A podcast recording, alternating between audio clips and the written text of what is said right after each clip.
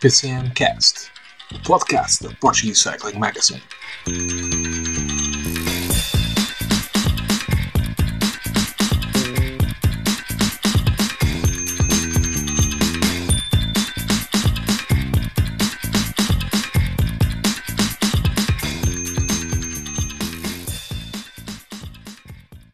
Olá a todos, sejam bem-vindos ao 34º PCMcast, o podcast da Portuguese Cycling Magazine, numa semana que é olímpica. Foi em Tóquio que os nossos olhos estiveram focados, como falamos no nosso podcast especial de antevisão. Foram as provas de, de ciclismo de estrada que abriram praticamente os Jogos Olímpicos de Tóquio. Não foi a primeira medalha a ser atribuída, mas foi uma das primeiras. A, a medalha de Richard Carapaz na prova masculina de, de estrada. E no dia de domingo tivemos a prova feminina, talvez a, a mais interessante prova deste,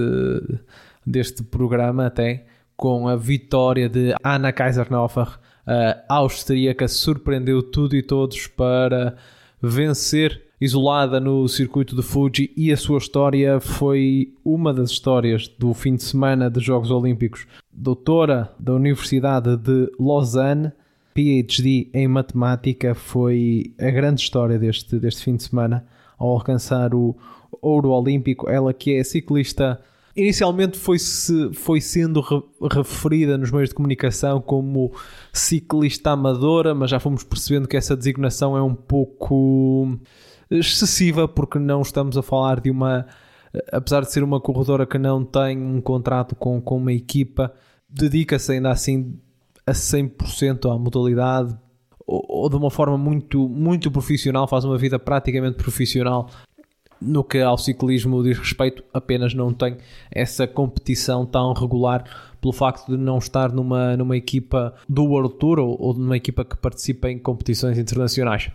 O meu nome é David Gomes, tenho hoje comigo o Ricardo Gonçalves. Olá, Ricardo, seja muito bem-vindo. Olá a todos. E tenho também o Tiago. O Tiago está de volta à nossa companhia. Tiago, uh, recuperado dessas duas uh, madrugadas passadas em branco a, a, ver ciclismo e também a, amanhã de, de segunda-feira a ver a, a prova do XCO. Olá a todos, cumprimentos para casa. Sim, David, estou completamente recuperado, parece um homem novo e estou, estamos aqui prontos para mais uma edição do PCMcast. Antes de mais, saudar também uh, aqueles que podem ser os, os nossos novos ouvintes uh, do outro lado do Atlântico, porque temos tido muitas interações com com o público brasileiro. De, na semana passada tivemos aqui o, o Leandro Bitar no podcast de análise ao tour. Durante esta semana tivemos com a página Vai Que Beleza a fazer. Uh, comentários no Twitter sobre as provas de, de estrada e vamos estar também na quarta-feira a fazer uma direta com eles para comentar os contrarrelógios, quer feminino, quer masculino. É, é um conceito mais focado ao público do Brasil, uma vez que eles lá têm a emissão, mas não têm uma narração em, em português. Mas se quiserem ouvir, passem também pelo, pelo nosso Twitter, será por lá que vão poder ouvir a nossa, a nossa conversa. Mas vamos então avançar para o que se passou no, no, fim de semana. O que se passou logo no sábado foi uma madrugada que começou às 3 da manhã com a prova de ciclismo dos, dos Jogos Olímpicos. Vitória para Richard Carapaz, o pódio completado por Van Aert e Pogacar. Eles que foram duas das principais, dois dos principais atores do que hum, aconteceu durante essa prova. Ricardo foi um dia onde os dois maiores favoritos, eh, Van Aert e Pogacar, assumiram o seu, o seu favoritismo, não se esconderam ao, ao, trabalho. Aliás, foram mais os outros que se esconderam na, na roda deles. Carapaz a dar o golpe certo, como já o tínhamos visto fazer, por exemplo, no Giro de, de 2019 e que o conduziu ao ouro também com um ataque já no, na subida mais curta da, da corrida, eh, já depois de ter sido passado o Mikuni Pass, que fraturou uh, o grupo numa corrida que não foi muito movimentada até, até esse momento, e ele depois atacaria no Kagosaka Pass, na companhia de, de Brandon, de Brandon McNulty, que se revelou muito forte a subir também nesse dia, mas Richard Carapaz uh, seria, seria o vencedor da corrida. O que é que achaste desta corrida? Uma corrida que no início teve a clássica fuga de ciclistas de nações mais, mais desconhecidas, apesar de ter a presença de alguns corredores uh, bem conhecidos, nomeadamente o Yorai Sagan, corredor que é, é corredor do World Tour há, há, já, já há muitos anos. Como é que viste esta corrida que muita gente esperava mais, mais animada, mas ainda assim os últimos 60 km aproximadamente, a partir do momento em que o pelotão passou a primeira vez no, eh, no circuito de, de Fuji, foram, foram quilómetros animados. Sim, foi uma corrida que, que, se começou a decidir mais tarde do que eu esperava. Sinceramente, esperava que houvesse já movimentações mais fortes logo na, na subida mais longa do dia, no, na subida parcial do Monte Fuji, mas aí vimos apenas alguns elementos a, descolar e mais tarde acabaram por, por reentrar e a decisão ficou toda para, para os 40 km finais, na, na subida mais inclinada da prova, e onde vimos uh, primeiro um Pogacar que até desde cedo, mas que não tinha possivelmente a mesma, a mesma capacidade que demonstrou nas primeiras etapas de montanha do Tour para deixar a, a oposição para trás, e depois um, um Carapaz também na, na linha do que já tínhamos visto nas etapas finais do da volta à França, muito, muito calculista na, na gestão da corrida e sem, sem, dar, sem entrar em esforços uh, muito fortes uh, demasiado cedo. E com uma boa inteligência de corrida, viu que o ataque de McNulty era perigoso e acabou por seguir perante alguma hesitação do, dos restantes favoritos, que já se tinham desgastado bastante na, na resposta a alguns ataques que tinham surgido. Penso que do Michael Wood e também do, do Molema, salvo erro, acabou por, eh, por, ser a, por ser a movimentação que acabou por vingar, apesar de termos tido um, um Wout van bastante, bastante ativo na perseguição e até chegou no final a, a estar muito perto de, de, alcançar este tour, esteve a, a, cerca de 14 segundos, mas não existindo colaboração dos restantes, excepto o Pogacar, a vantagem acabou por voltar a subir. Tivemos então a, a, a corrida a decidir-se desta forma, depois com um Carapaz mais forte na, na subida final. Esta foi possivelmente uma das maiores vitórias do, do equatoriano, talvez a par, do, a par do, da vitória que teve no, no Giro. Embora possa não ter sido o mais forte em prova. Eu penso que esse título terá que ir para o, para o Wout van Aert, que foi daqueles ciclistas que lutaram pela vitória, aquele que esteve mais ativo, eh, mas não, não esquecendo também outros nomes que estiveram muito bem. E aqui queria deixar-se uma palavra para para o Ian Tratnik da Eslovénia, que sozinho praticamente controlou a corrida na, na aproximação ao, ao Pass, antes de, antes de começarem os ataques iniciais do, da Bélgica, o Evan Polit e Tadej Nibali. Uh, o Tratnik foi talvez um, um dos principais impulsionadores que levou a, a que o pelotão se mantivesse junto até esse, até esse momento. Mas voltando ao Aert, penso que se a vitória tivesse surgido, saído também para ele, ou até para o Pogacar, acho que seria uma vitória completamente justa, já que penso que o pódio, no pódio estiveram os três atletas mais fortes da, que estiveram a correr no Japão no sábado, e penso que o ouro para qualquer um deles seria, seria merecido, mas acabou por ir para, para o Carapaz, para além da, da força que demonstrou na parte final da prova, também demonstrou ter bastante inteligência e acho que será um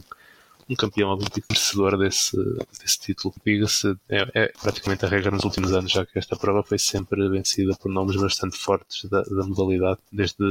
pelo menos uh, o início deste, deste século. Tiago, tivemos a oportunidade de ver uh, nos primeiros quilómetros algo uh, clássico, aquela, aquela fuga inicial com, com corredores menos, menos conceituados, onde talvez o, o grande herói do dia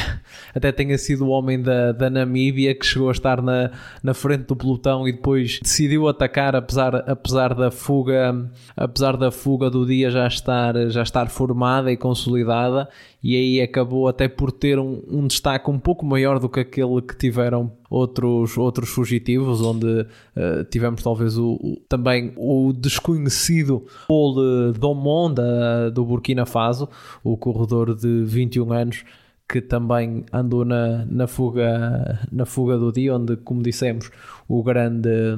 o grande nome era mesmo o Sagan, irmão do, do Peter Sagan, e que foi um dos que mais impulsionou essa, essa fuga. Perguntava-te como é que viste a atuação das seleções mais fortes nesta corrida. O Tiago já destacou a Eslovénia com Jan Tratnik, também tivemos na primeira fase da Bélgica aquele que era o campeão em título, Greg Van Avermaet, a passar muito tempo na, na frente de, de, corrida. E foram essencialmente essas duas essas duas seleções que assumiram a, as despesas da corrida. Esperavas ver mais alguma seleção a, a tentar intrometer-se no controlo de ditar, ditar os ritmos de, de corrida. Vimos também um bocadinho da Itália com, com Giulio Ciccone numa, numa das subidas, mas essencialmente a Bélgica e, e a Eslovénia eram as duas equipas com os dois maiores favoritos. Foi lógico vermos essas duas equipas a, a, a tomarem as despesas do, do pelotão naquela altura em que ninguém ainda estava muito decidido a empegar na corrida. Eu creio que sim, David. Eu creio que hum, tanto a Bélgica como, como a Eslovénia uh, estiveram, estiveram bastante bem no controle do pelotão. O Jan Tratnik foi um trator autêntico uh, durante a maior parte da corrida. Trabalhou que se fartou. E, e, atenção que a Eslovénia só tinha quatro ciclistas e dois deles eram Tadej Pogacar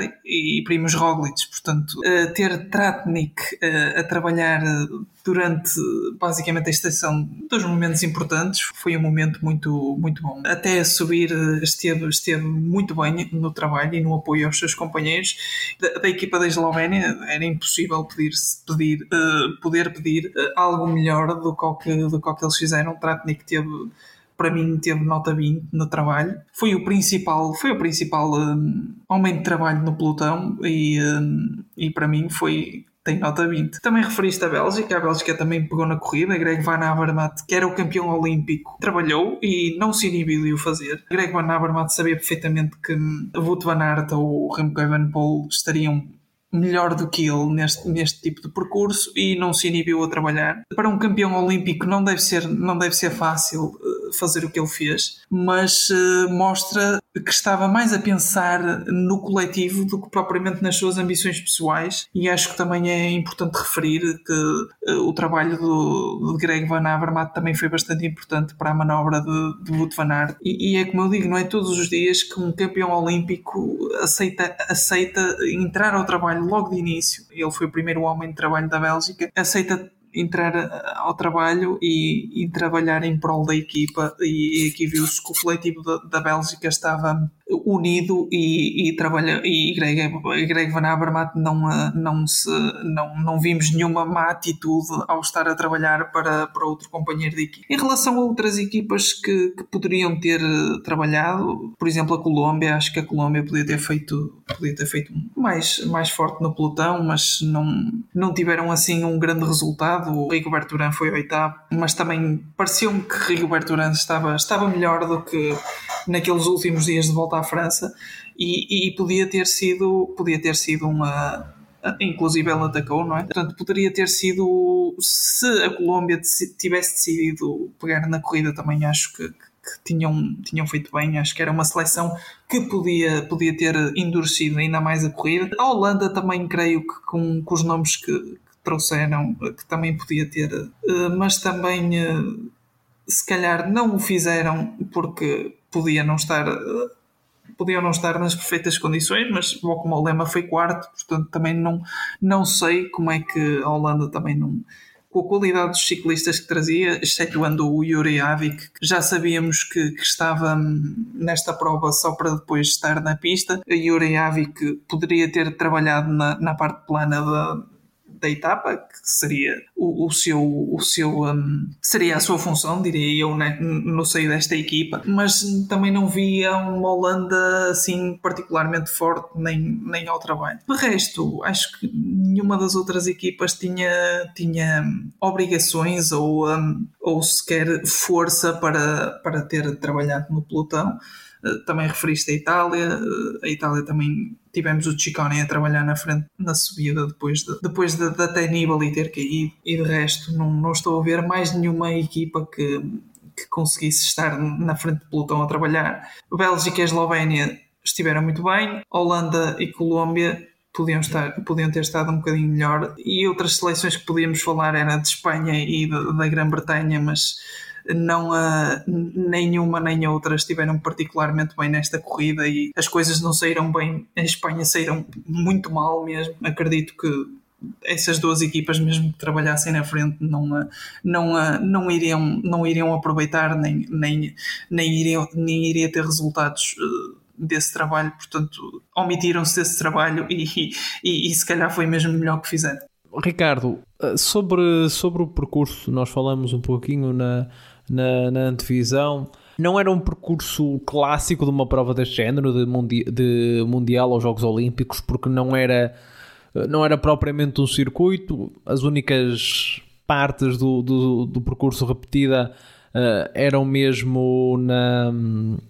era mesmo no momento em que davam aquelas voltas no, no autódromo Achas que este, que este figurino diferente acabou por, por prejudicar a corrida porque nós estávamos à espera de uma corrida mais atacada entre aquela que era a, sub, a primeira subida, a subida do, do Monte Fuji e a subida do Mikuni Pass, havia um grande, um grande plano entre, entre as subidas, o que eh, acabou por, por condicionar. Não vimos ninguém a tentar atacar nessa, nessa primeira grande subida para tentar ali alguma, alguma jogada. Acabou por, eh, acabou por condicionar eh, a estratégia para, para aquele dia e acabou por ficar tudo guardado para, para a subida final. Achas que o percurso não favoreceu uma corrida mais, mais atacada? Sim, acho que sim. Acho que pode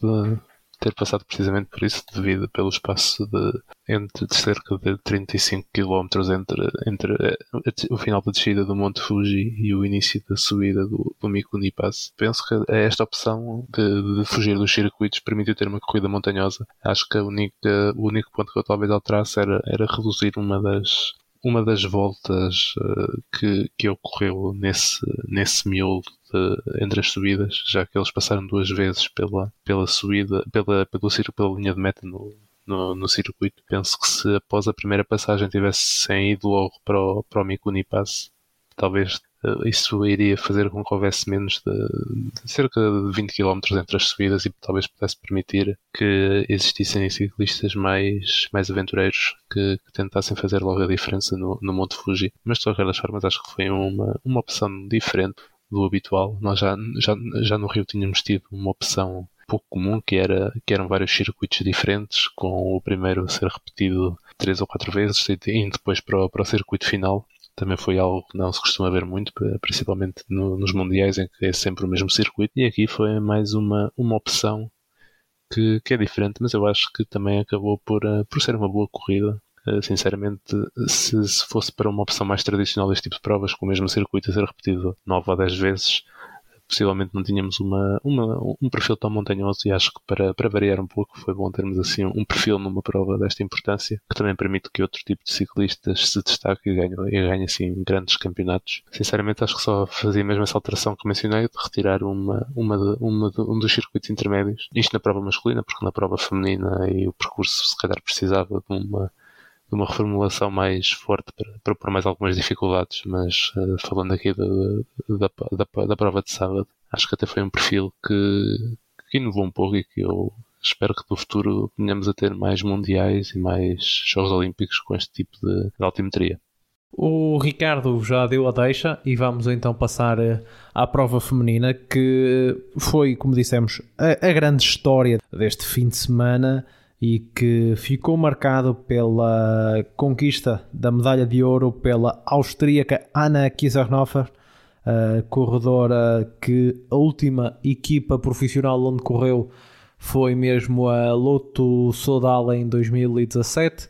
Desde aí decidiu dedicar-se à, à sua carreira académica com a sua pós-graduação em matemática, que rendeu muitas conversas durante, durante, a, durante, esse, eh, durante a corrida e à medida que ela se aproximava da, da vitória e daquilo que, e que a distância não diminuía e que se mostrava claramente que ela estava capaz de, de vencer, de vencer o ouro, procurava-se mais pelo, pelo nome dela eh, por essa internet fora, começaram a sair as notícias, especialmente essa da, da sua, do seu doutorado em, em matemática, mas uh, depois, se formos procurar com um bocadinho mais de rigor, uh, especialmente do momento em que ela voltou a praticar ciclismo com mais, com mais regularidade, apesar de não estar numa, numa, equipa, numa equipa profissional, uh, ela gosta especialmente dos contrarrelógios, onde é campeã, campeã da, da Áustria, tricampeã, se não me engano, tricampeã da Áustria foi-se sabendo, uh, vários depois foram surgindo ao longo do dia, vários tweets, várias histórias que ela tem um bocadinho de medo de, de, andar num pelotão completo, daí talvez aquele ataque logo, logo de saída. Uh, mas, uh, Tiago, aquilo que ao início do dia parecia uma, uma grande surpresa, uma, uma desconhecida, quase um, que foi tratada durante, digamos, quase durante o dia de ontem, durante o dia todo, como uma amadora que, que viemos a ver eh, e não será bem assim. É, é uma pessoa que, apesar de não ter uma equipa profissional, se dedica e vemos uh, pelas suas aparições na estrada que é de facto uma, uma boa corredora. Não estamos a falar propriamente de uma, de uma senhora que come McDonald's à, ao sábado e ao domingo e faz, e, e, faz meia hora a pedalar pela, pelo quarteirão durante a semana. Não, estamos a falar de alguém com uma, com uma vida quase profissional. Foi, foi uma das histórias destes, destes Jogos Olímpicos, esta da, da Ana Kiesernhofer. O que aconteceu no domingo de manhã é o que eu, o domingo de manhã em Portugal continental é o que eu chamo de pura magia olímpica. A Ana Kizanofer ninguém esperava que fosse a campeã olímpica antes, de, antes da prova, nem, nem ninguém acreditaria se, se a prova não tivesse tido transmissão televisiva que, que a Ana Kizanofer tinha sido a campeã olímpica. Eh, eu acredito que hum, as, as críticas que, que nós, nós fomos vendo ao longo do dia de ontem e depois, depois da prova, eh, acho que hum, chamar amadora a uma ciclista que hum, tudo bem, não corre, não corre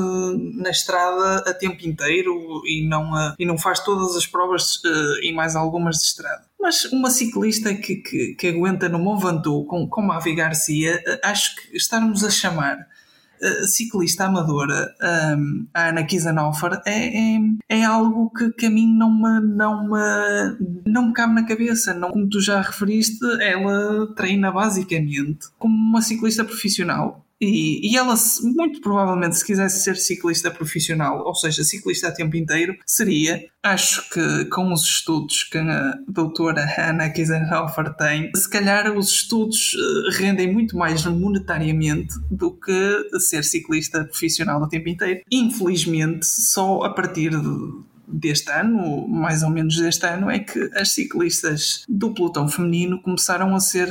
mais bem remuneradas e olhadas de outra forma que não, que não existia antes. E, e, portanto, a Ana Kiesenhofer optou mais pela via académica, não descurou o ciclismo, ela treina como uma profissional, treina, é ela que, inclusive, acho que faz os próprios planos de treino, eh, a sua nutrição também. Portanto, é, é alguém que uh, sabe o que está a fazer e sabe que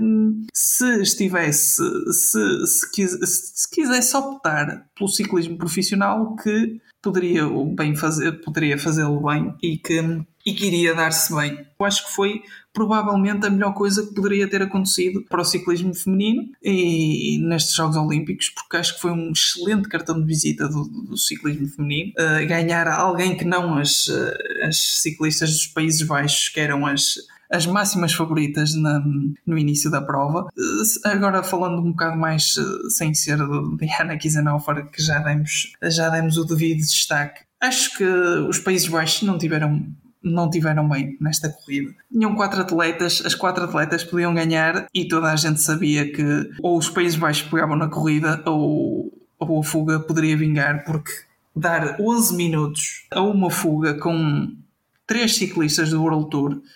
mais a Ana Kiesenhofer que, que geralmente faz, que faz competições e até faz bons resultados, toda a gente a conhecia, estava logo ali o ingrediente para, para a fuga eh, chegar ao fim e, e, levar de vencida, levar de vencida este, este título olímpico. A Holanda demitiu-se do trabalho, mais nenhuma equipa esteve muito interessada também em, em trabalhar e creio que, que, que essa tática saiu um bocado ao lado da Holanda, Países Baixos, permitiu que Ana Kiesenhofer levantasse os braços. Além disso, Ana Kiesenhofer eh, mostrou-se a mais forte da fuga. Eh, ela, ela atacou logo em, eh, salvo erro, foi ainda em Douche Road, creio eu, e deixou, deixou já as companheiras para trás da fuga. Não sei, não, acho que foi mesmo já em Kagosaka Pass que ela, que ela atacou e deixou as companheiras de fuga para trás e, um, e levou vencida este título olímpico E, uh, e foi uma corrida que, que foi interessante, até porque depois Jan-Mick Van Vleuten atacou, foi apanhada pelo pelotão, depois entretanto conseguiram apanhar Omar Shapira e a um, Ana Plikta que estavam na fuga, e depois uh, pensavam que já, tinhas, já, tinha, já, tinha, já tinham apanhado todas, Jan-Mick Van Vleuten celebrou na meta, mas já era só a celebrar para, o, para a medalha de prata e, e foi uma, um final de corrida um bocado caricato para o pelotão, mas uh, acho que quem, quem acordou para ver esta prova não, não, não ficou desiludido. Creio que um, ficou bem patente mais uma vez o. Uh, a qualidade do ciclismo feminino e, um, e também uh, e também esta mais esta faceta de ataques mais uh, de mais ataques e de mais uh, imprevisibilidade no desenrolar da prova. Creio que foi um bom espetáculo para o ciclismo feminino e espero que o ciclismo feminino tenha ganho mais fãs depois desta prova olímpica. Ricardo, volto, volto a ti também para, para falarmos aqui não da prova em si, mas aqui de outras questões que, que se foram levantando. O Tiago já, já falou um pouquinho delas, que foi a, a questão de o pelotão uh, que, vinha, que vinha em perseguição à Ana Kiesernofer. Algumas das, das corredoras revelaram que de facto não sabiam que havia uma, uma ainda uma ciclista isolada, como foi o caso da Monique Van Vleuten, também da, da Lizzie Dagan, em, em, entrevista também, também deu a entender isso. Já, por exemplo, a Elisa Longo Borghini e a Lotte Kopecky eh, disseram que, que, sabiam que de facto elas foram terceira e quarta, que estavam ali a lutar eh, apenas pelo bronze.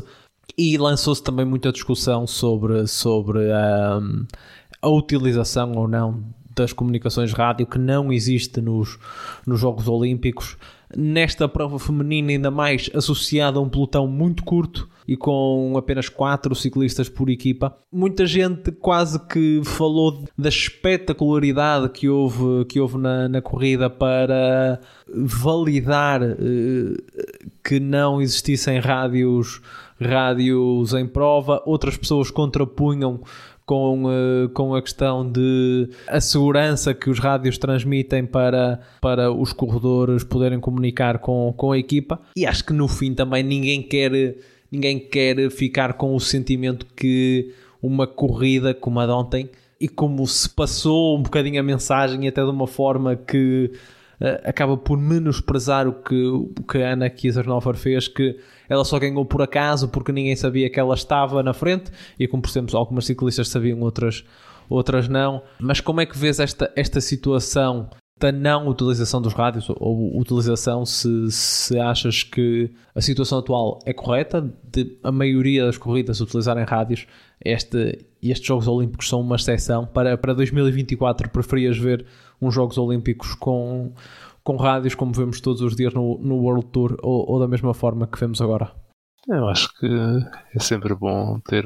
ter mais opções e mais opções de corrida e enquanto adeptos eu lembro-me que há, que há muita gente que, que foi muito, que é muito vocal sobre a questão de querer mais imprevisibilidade nas corridas e de, e de trazer mais, mais imprevisibilidade, vencedores, uh, cenários de corrida mais improváveis a acontecer, uh, eliminar o controle das grandes equipas. Pois isso foi precisamente o que acabamos por ter uh, ontem, tanto pela questão do, do, número reduzido de elementos por seleção, como pela questão da, da, falta de rádio. E penso que muita gente que está a criticar também o, uh, o desenrolar da corrida se o faz por, por ter ganho uma, uma desconhecida, como uma relativa desconhecida, como a,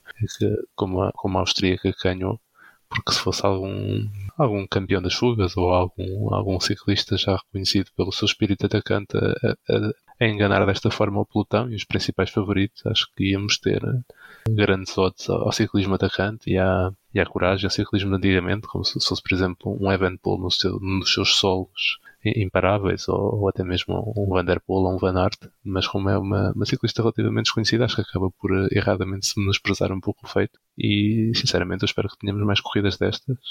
Não diria para, para, para banir completamente os rádios, mas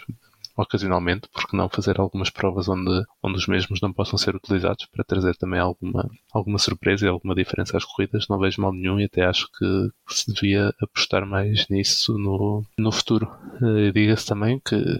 para além desta questão da falta de rádios, houve também alguns, alguns erros que eu diria que não são admissíveis numa seleção tão, tão experiente e tão conceituada como, como a holandesa, porque já, já li alguns relatos do que, do que aconteceu, onde umas ciclistas da equipa sabiam que,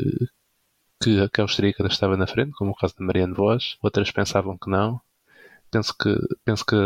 as holandesas estavam até na frente do pelotão quando saíram as cinco atletas iniciais da fuga e depois não, à medida que elas foram apanhando, as apanhando não, não, não, não fizeram as contas para ver que ainda faltava apanhar uma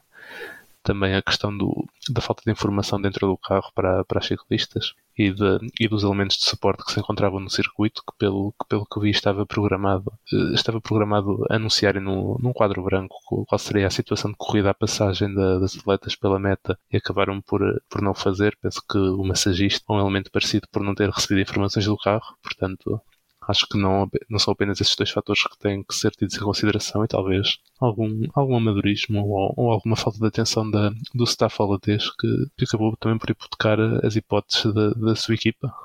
E, e outro fator também que eu acho que é essencial falar é a composição desta equipa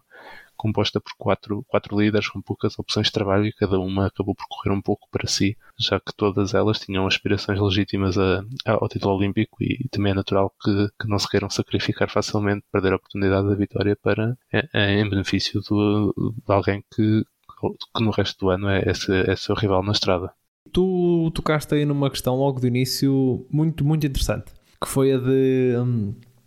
a de dizeres se fosse no lado masculino com um solo do, do Evan Poole ou do Van Aert seria, ou do Van Der Poel seria fantástico. Ou estou a pensar, por exemplo, o Thomas de Gent quando ganha as suas etapas em fuga de com, com grandes fugas. É, é sempre fantástico. E depois eu, eu, chego ao lado feminino e vejo cá uma, uma enorme má vontade porque quando uh, a Van der Breggen ou a Van Vleuten vencem a atacar de longe é porque são sempre as mesmas a ganhar e ganham sempre as mesmas e o ciclismo feminino não tem, uh, não tem competitividade. Ontem venceu uma, uma corredora que era desconhecida e que sim, e que se formos ao, ao rigor da palavra é mesmo amadora porque não oferece um salário através de uma equipa, mas que depois ao longo do dia fomos percebendo e também nas declarações dela que ela fez eh, no final da corrida que se preparou como uma, uma profissional e que faz uh, vida, vida de profissional, conseguiu, conseguiu vencer. Já disseram que, ah, não, por as outras seleções foram foi um fracasso, não conseguiram controlar a corrida. E claro, como nós já dissemos, houveram erros, de facto, houveram erros. Mas há também que dar, que dar mérito à, à ciclista que venceu. E também temos que perceber uma coisa: o ciclismo feminino, é óbvio, acho que também uh, nenhum de nós está aqui a, a tentar. Uh, mascarar a coisa a dizer que o ciclismo feminino é muito melhor que o masculino ou que as, ou que as corredoras iriam correr contra homens e batê-los. Não, ninguém está a dizer isso. Estamos a dizer que ele também terá, tem direito ao seu espaço e que também existem boas corridas, como nós já tivemos a oportunidade de, de testemunhar esta época. Acho que sabemos perfeitamente que ainda é um ciclismo que ainda está a crescer. O World Tour feminino, por exemplo, só tem 9 equipas e com uma média de 12, 13 corredoras por equipa, enquanto o World Tour masculino tem eh, 19, se não me engano, ou seja, mais 10 e com muitos mais corredores, e equipas com praticamente quase todas elas com 30 corredores. É normal que no ciclismo feminino possa existir uma, uma Anna Kaisernofer, uma ciclista com um talento muito bom que não está no, que não está no, no ciclismo, porque há menos ciclistas a praticá-lo de forma profissional. É natural que haja mais talento aí perdido. Também sabemos que muitas das corredoras que correm principalmente nas equipas continentais, muitas das equipas não são equipas uh, eh, 100% profissionais, por isso muitas delas não, não oferem um, um salário a, a, tempo inteiro. Aliás, nós conhecemos, por exemplo, as, as nossas corredoras da, da Team Fart do BTC que, que tivemos a oportunidade de entrevistar no início da temporada que elas têm outras, outras atividades para além da sua, da sua atividade de, de ciclistas. Por isso, há que pesar tudo isso e perceber que aparecer uma Ana Kaisernofer no, no ciclismo feminino é muito mais provável e, e não pode ser encarado como um atestado de incompetência ao ciclismo feminino. Ainda existem poucas, poucas mulheres a praticar e é natural que haja, que haja talento perdido por esse ciclismo, ciclismo fora. E depois, por exemplo, quando a, a Alpacine decide contratar o Jay Vine depois de fazer uma academia do, do Zwift, toda a gente achou espetacular mas uma, uma Kiesernofer não pode existir porque é, é, um, é um atentado de, de incompetência ao ciclismo. Acho que há claramente uma, uma má vontade de muitas pessoas para, para com o, o, o ciclismo feminino nesta, nesta questão. E depois, outro, outra coisa que tu próprio, Ricardo, disseste ontem numa, numa conversa que nós, que nós tivemos no fórum onde participamos, muita gente pegou nesta corrida e disse: Bem, esta corrida foi a prova que realmente as corridas do ciclismo feminino são muito más. Como se ontem tivesse que ser o dia para estas corredoras terem que mostrar ao mundo que afinal são, que afinal são boas corredoras. Aquela coisa que se diz mesmo na sociedade que as mulheres têm que se provar mais capazes, têm que provar o dobro do que um homem em alguma atividade ontem muita gente acabou por uh, confirmar isso ao dizer que esta corrida foi a prova de que uh, ciclismo feminino era bom. Como se ontem tivesse que ser o dia, o dia decisivo para elas. Ou era ontem ou, ou era nada. Ontem elas tinham que provar ao mundo o que o ciclismo feminino tem para dar. Como se não houvessem mais dias de ciclismo no ano, como se já não tivessem havido este ano grandes provas. Uh, Estou-me a lembrar as clássicas, as clássicas de quer as de Pavé, quer as de Ardenas. Eu gostei, gostei muito. Claro que sim. Nós estamos aqui a reconhecer que ainda há muito para evoluir e esperemos que essa, que essa, evolução, que essa evolução aconteça, principalmente na estrada, porque nós já vamos daqui a pouco falar do, do XCO, vamos ter a oportunidade de falar da,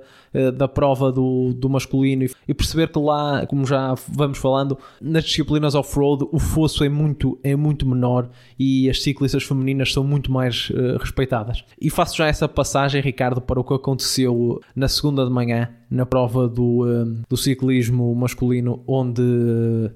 Thomas Pidcock terá também uma das histórias mais caricatas para contar do ciclismo nesta, nesta Olimpíada. Até a última prova eh, da Taça do Mundo, ele não estava qualificado. Ou melhor, a Grã-Bretanha não tinha uma vaga para, para estes Jogos Olímpicos. Ele consegue uma vaga porque o Vlad Dascalo consegue entrar, eh, consegue fazer pontos suficientes para a Roménia ter uma vaga pelo ranking. Isso abriu um lugar para a Grã-Bretanha entrar uh, com o wildcard atribuído às duas melhores nações no Campeonato do Mundo Sub-23 de 2019 que não estavam qualificadas pelo ranking. Acabou por ser um 14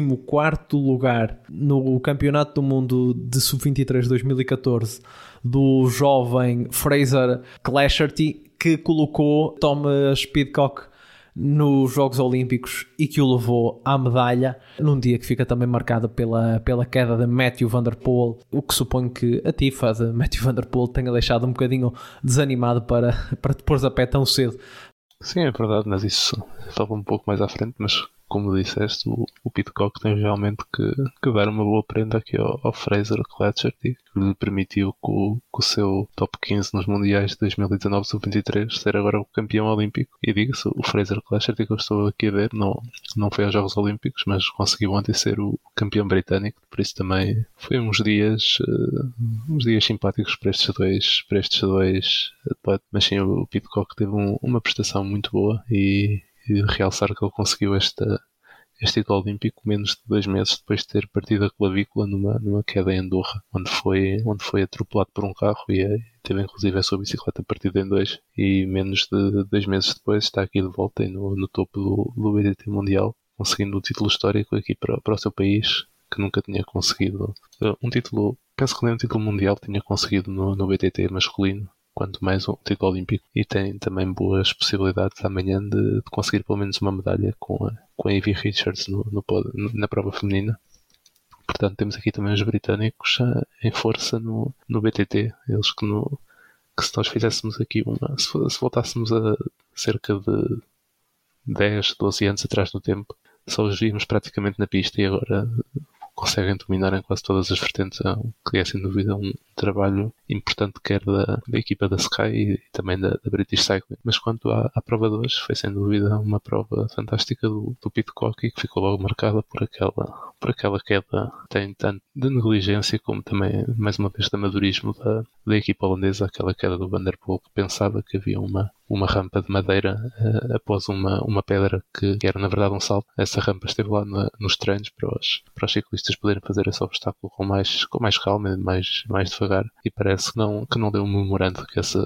que essa, que essa ajuda ia sair para a prova e foi a, a campeã, a confiança e acabou por, uh, acabou por cair. Fica na dúvida de quem é que é o responsável por esta falha de comunicação. Aparentemente o seu colega de equipa, o Milan Vader, ter-lhe dito ao almoço que a, que a rampa não ia lá estar, mas eu penso que o Vanderpool pensou que, que, que, ele estava a referir ao evento de teste e mais uma vez fica aqui um, um azar para, para a Holanda que, que os priva assim, de, de, uma medalha possivelmente que estava perfeitamente ao seu alcance. Quanto aos restantes medalhados foi o, sem surpresa o Fulkiger foi o segundo classificado após uma excelente temporada e no terceiro lugar ficou um, um surpreendente David Valero um espanhol que repete a medalha de bronze do Carlos, Carlos Coloma, no, do Rio de Janeiro. Na altura também foi surpreendente que, que após uma época em que esteve um pouco mais, mais ausente, o Valer consegue aqui um pódio que será certamente o momento mais alto da sua carreira e ficando à frente do anterior campeão olímpico, Nino Schurter, conseguiu uma, uma corrida um pouco superior àquela que tinha àquela, àquelas que tinha feito este ano, mas que não, que não chegou para, para um pódio naquela que terá sido muito certamente, muito certamente a última, a sua última participação olímpica, já que quando chegarmos a quando chegarmos a Paris em 2024, Schurter já terá 38 anos e já terá também uma nova geração de suíços a, a ter resultados. Portanto, não, não acredito que, que vamos ver em Paris. Muito obrigado, Ricardo. Temos então feito este balanço de, das primeiras provas do, do ciclismo nos, nos, Jogos Olímpicos, numa altura em que, quando voltarmos na, na próxima semana, já terão acontecido as provas do, do XCO feminino e também os, os contrarrelógios, e aí sim eh, poderemos eh, analisar ainda, ainda melhor o desfecho da campanha, da campanha olímpica deste, destes jogos deste, do ciclismo nestes, nestes jogos, onde ficarão a faltar as, as provas de pista, aí tentaremos eh, claramente também acompanhar, mas mais por por curiosidade, uma vez que não somos especialistas de todas as vertentes do, do ciclismo, não nos arriscamos tanto na pista, claro, sempre curiosos de ver a prestação, principalmente da nossa, da nossa Maria Martins. Também existirão outros eventos interessantes, por exemplo, a, a perseguição por equipas, onde o, o Filippo Gana tentará levar a Itália a uma ou uma medalha. Vamos ver o que acontece. Itália que também conta com Elia Viviani, por exemplo, para defender o título de Omnium conquistado no Rio.